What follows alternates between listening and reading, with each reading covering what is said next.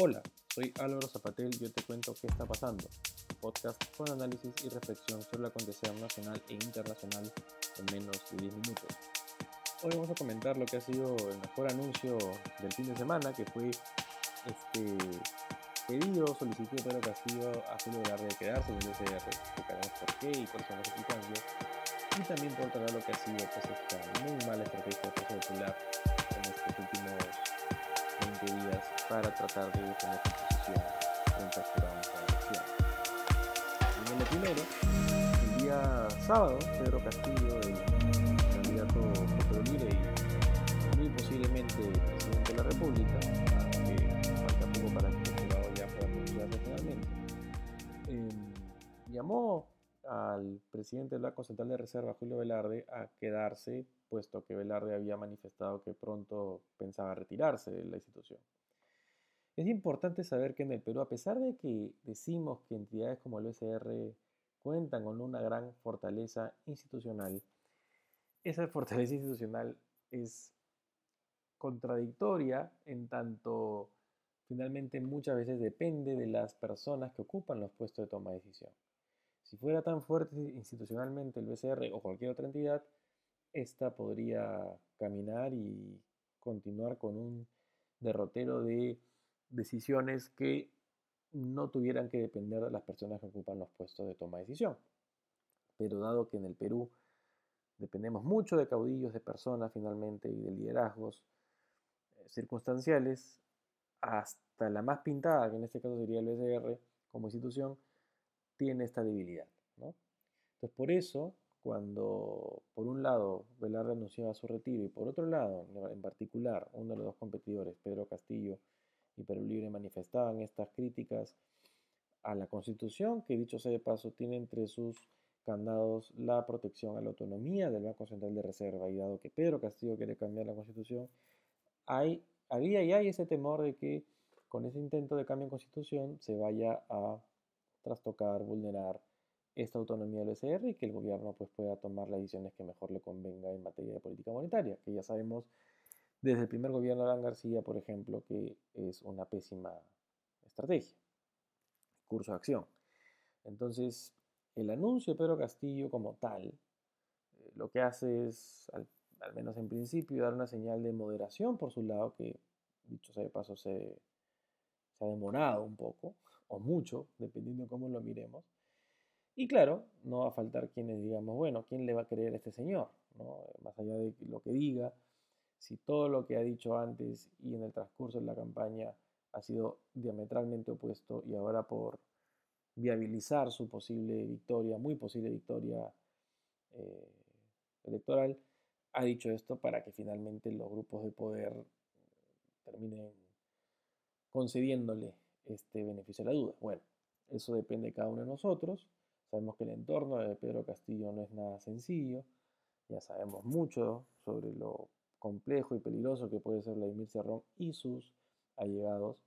Pero, viendo el vaso medio lleno, asumiendo que esto es posible, podríamos ver en esta convocatoria, en este llamado, un intento de Pedro Castillo por finalmente seguir algún curso de mediana moderación. ¿no? En tanto, por más que Julio Velarde no acepte ese llamado, uno podría suponer que al menos hay apertura para que alguna persona de la disciplina de Velarde pueda asumir el puesto de director o presidente de la Cosa de Reserva. Es paradójico, como digo, porque sería interesante pues que nuestras instituciones fueran más grandes que las personas que las ocupan o que las dirigen. Pero dado que el Perú es un país tan débil en ese ámbito y dependemos mucho de personas finalmente en ese sentido, este llamado por eso genera ciertos alivios. Y dicho sea paso, eso también se refleja en el tipo de cambio, ¿no? El tipo de cambio estaba borrando los cuatro soles, el dólar estaba eh, se está cotizando a 4 soles aproximadamente y ahora está aproximadamente 3.90, 3.91, ¿no? Eso, eso dice mucho de la eh, dependencia que tenemos en este tipo de anuncios, que digo, nuevamente son circunstanciales, y que esperamos que no sean solamente eso. ¿no? Una golondrina, como se dice, no hace el verano, pero esperemos que sea pues una de otras golondrinas, aunque eh, todavía hay muchas dudas sobre eso, ¿no? Y eso en un escenario en el que, claro, viendo el segundo tema, Pedro Castillo muy posiblemente es el presidente, porque y ahí en el segundo tema, eh, Fuerza Popular ha sido muy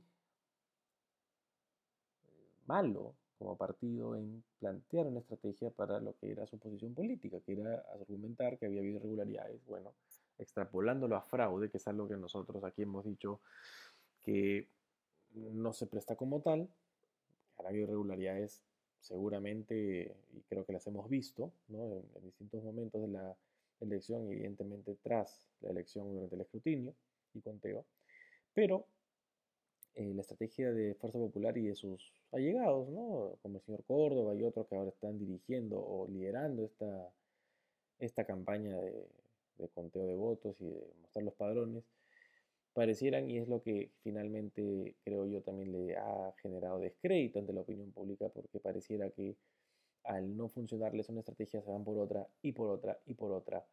Y eso finalmente lo que hace es desacreditar a la posición política de Fuerza Popular.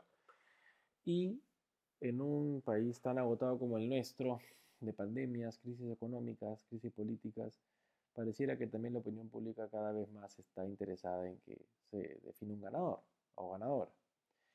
Em, evidentemente esto no ha impedido que Fuerza Popular y sus promotores o allegados hayan hecho campaña, mítines, manifestaciones a favor de la posición de, eh, digamos, defensora de revisión de actas y de nulidades de, actas y, bueno, todo lo que ha conllevado en estas semanas, pero al, al, haber sido, y claro, con el factor Vladimiro Montesinos que comentamos el viernes tan delicado y grave, porque también contribuía a desacreditar más el proceso, lo que vemos es justamente una posición política para Fuerza Popular que ha ido de mal en peor.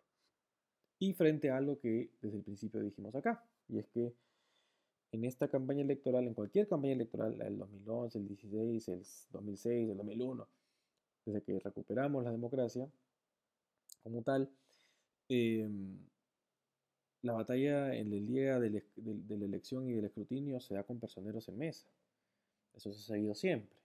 Se dijo toda la vida que Alan García le ganó en mesa a Lourdes Flores en 2001 y 2006, que le ganó el vivo. Lourdes Flores aceptó, porque es finalmente una forma de competir electoralmente. Los dos partidos cuentan con la misma posibilidad de poner personeros en todas las mesas. Eso no vuelve bueno o buena esa medida o ese, este, ese formato, toda vez que los votos deberían contar como, como son y no dependiendo de los personeros, ¿no? Pero sabemos que finalmente ese es el formato electoral en el que nos hemos movido durante todos estos años y el que hemos aceptado durante todos estos años. En todo caso, lo que corresponde ahora es, bueno, ponernos a pensar si realmente ese es el formato electoral que queremos. Pareciera que, y creo que no es el que queremos porque evidentemente no podemos vulnerar la voluntad popular a expensas de lo que unos cuantos personeros el día de las elecciones puedan mover o decidir es un formato decimonónico, muy propio del siglo XX, claro que sí, pero ya en el siglo XXI es un formato que más bien contribuye nomás a generar más descrédito y desconfianza en el sistema democrático. Así como se hizo el VAR en el fútbol, yo creo que también es momento que en el Perú pasemos a formatos más modernos de conteo y escrutinio de votos para que se respete lo que la gente realmente quiere y que se vote lo que según la gente se diga que debe votarse. ¿no? Esto no vuelve ilegítimo un triunfo de Pedro Castillo como tal, no vuelve ilegítimo tampoco un triunfo de Kiko Fujimori si lo fuera, sino que es como se ha jugado el partido. Eso no quiere decir que el jurado de elecciones no deba de revisar y mirar lo que queda pendiente, pero es una lección aprendida muy grande para los partidos políticos y para quienes recién se han involucrado en política. Esto no es nuevo. Esto no es nuevo. Entonces, si tanto nos interesa que no vuelva a ocurrir, no nos desconectemos hasta el 2026, esperando claramente que haya elecciones Muy bien, eh, queridos amigos, eso ha sido todo por hoy. Espero que tengan una excelente semana y ya nos conectamos el miércoles. Chao.